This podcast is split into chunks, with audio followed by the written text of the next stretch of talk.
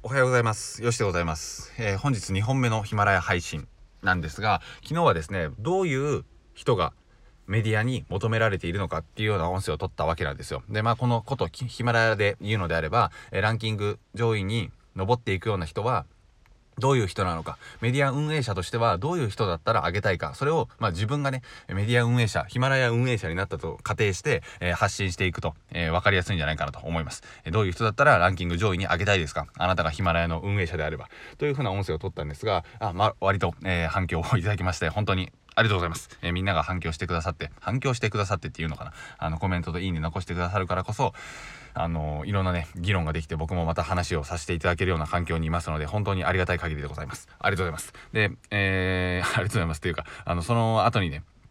えー、僕がね、この無料の音声であったり、無料のコンテンツをどこまで本気度を高めて発信していくべきなのかっていうようなことを考えていたんですが、まあ、有料の商品を持たれている方であれば、無料ってどこまで出していけばいいんだみたいなことを思われたりだとか、これからね、有料の商品を出していくときに、なんか無料のもので力入れすぎて、有料で喋ることがねえみたいな感じになってしまう人って少なくないかなと思ったりするんですよ。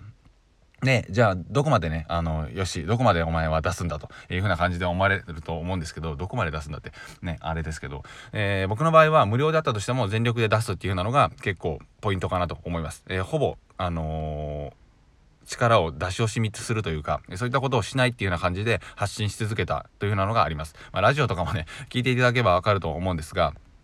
620本ぐらい上げてるので、もう完全に、あの、出し惜しみの段階を超えてると思うんですよね。もうなんか、味の向こう側みたいな、お米噛んだ後にやってくる、うん、味の向こう側みたいな ちょっとよくわかんないですけど、そういう状況に多分あると思うぐらい、無料であったとしても、手を抜かず、徹底的に出し続けるというようなことをやってきました。で、あの、それをすることによって何がいいかっていうふうなことをちょっとご紹介していきたいので、え無料で出すか、有料で出すか、悩まれている場合であったり、今後ね、そういったところを考えていかれる場合には、え参考になるんじゃないかなと思います。はい。で、まあ、シンプルに言うと、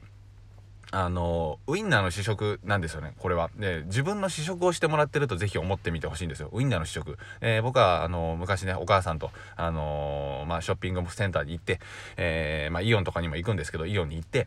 ウインナーを買いに行くと。で、ウインナーはいつもね、おばちゃんが試食やってるから、わーいって言って僕はあの、真っ先にいて食いまくるっていう風なことをやって、しばかれるっていう風な感じだったんですけど、それぐらいね、ウインナーの試食が大好きだったんですよ。で、僕が食べると、ウインナーは美味しいので、あのー、お母さんにこれ買ってという風な感じで言うわけですよね。あのー、ポークピッツとかって言ったりする、なんかちっちゃいウインナーあったりするじゃないですか。えー、あれはそんなに高くなくて、あの、買ってもらうっていうような感じでやるんですが、そのね、無料の試食、やっぱりね、全部1本丸々出してくれてるんですよ、おばちゃんは。で、無料で試食であったとしても、無料の試食であったとしても、おばちゃんは綺麗なウインナーを出してくれると。あれが逆に、端っことか、あの、落ちたやつとか、まあ、落ちたやつは出しちゃダメですけど、切れ端とか、うん、なんか半分に切ったやつとかだったら、僕はね、全然お腹が満たされずにブーブー言うし、えー、僕だけに限ったことじゃなくて、他の人が食べに来た時だったとしても、えー、なんでウインナーの端っこなの？みたいな感じになったりすると思うんですよね。で、無料の試食であったとしても本気でちゃんと提供する理由はそれで味見をしてもらっていいものかどうかっていうのを判断してほしいからなんですよ。だから僕は無料の音声であったとしてもヨッシーの試食をしてもらってるという風な感じでえー、この人が信頼に値するのかどうかなのか、えー、とか、えー、まあ、話してる内容もそうなんですけど、そういったところを判断してもらうために、え、メルマガと繋げたりだとか、ブログと繋げたり、ノートと繋げたりして、うん、人となりっていうのを発信していく。っっていうふうなことに、えー、重きを置いてるわけなんですね。無料であったとしてもちゃんと発信してるかっていうような感じです。で、ぶっちゃけなんですけど、有料の商品を買うかどうかって、無料の商品を手に取った時に決めるんですよ。有料の商品を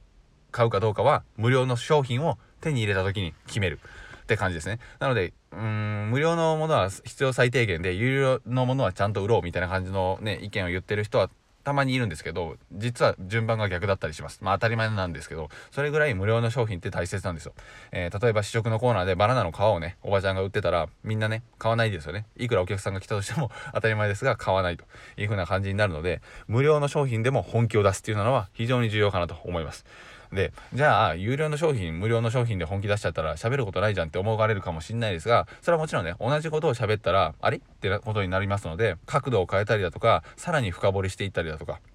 あとは他の知識と結びつけたりだとかっていう風ないろんな工夫、発信の仕方の変更っていうのが必要かなと思います。えー、僕もそういった角度から発信をしていますし、有料のコンテンツはそういった内容で発信していますので、えー、よかったらブログから見てみてほしいんですが、うん、そういう風な切り口、切り込み方の変更っていうのは大切かなと思います。はい、というような感じでウインナーの試食があるようにまず出して受け取ってもらってそこからさらに有料商品の改善改良が始まっていくという風な感じですね。なので SNS やノートで無料の試し打ちっていうのが非常に大切かなと思います、えー、昨日のツイートはこんな感じです。ちょっとそれ読み上げますと、えー、自分の発信することに価値があるのかここはみんな不安なところかもしれません。えー、ぶっちゃけそれはわからないですが、出してみて受け取った人が判断するはず。ウインナーの試食があるように、まず出して受け取ってもらい、そこから改良が始まる。なので、SNS やノートで無料の試し打ちがおすすめです。というふうな感じですね。まあ、ちょっと話の趣旨とは違いますが、無料のお試しをするしてもらうっていうふうなのは非常に大切な考え方なんじゃないかなと思います。えー、そこで出し惜しみしてしまったらお客さんは、えー、ウインナーを食べたかったよしは、なんだウインナーないんじゃんみたいな、なんだ端っこかみたいな感じになってしまって、どっかに立ち去ってしまうという風な感じになりますので、えー、ちゃんとした、ちゃんとしたって言うとあれですけど、役に立つような、人の悩みを解決するようなコンテンツっていうのを作ってみてほしいなと。えー、そ、そしてその後に有料の商品はどういう風に切れ込んでいこうかと。えー、切り込もうかというふうなことを考えてやっていくのがいいかなと思います。はい。では何かの参考になれば幸いでございます。また次回の放送でお会いしましょう。さよなら。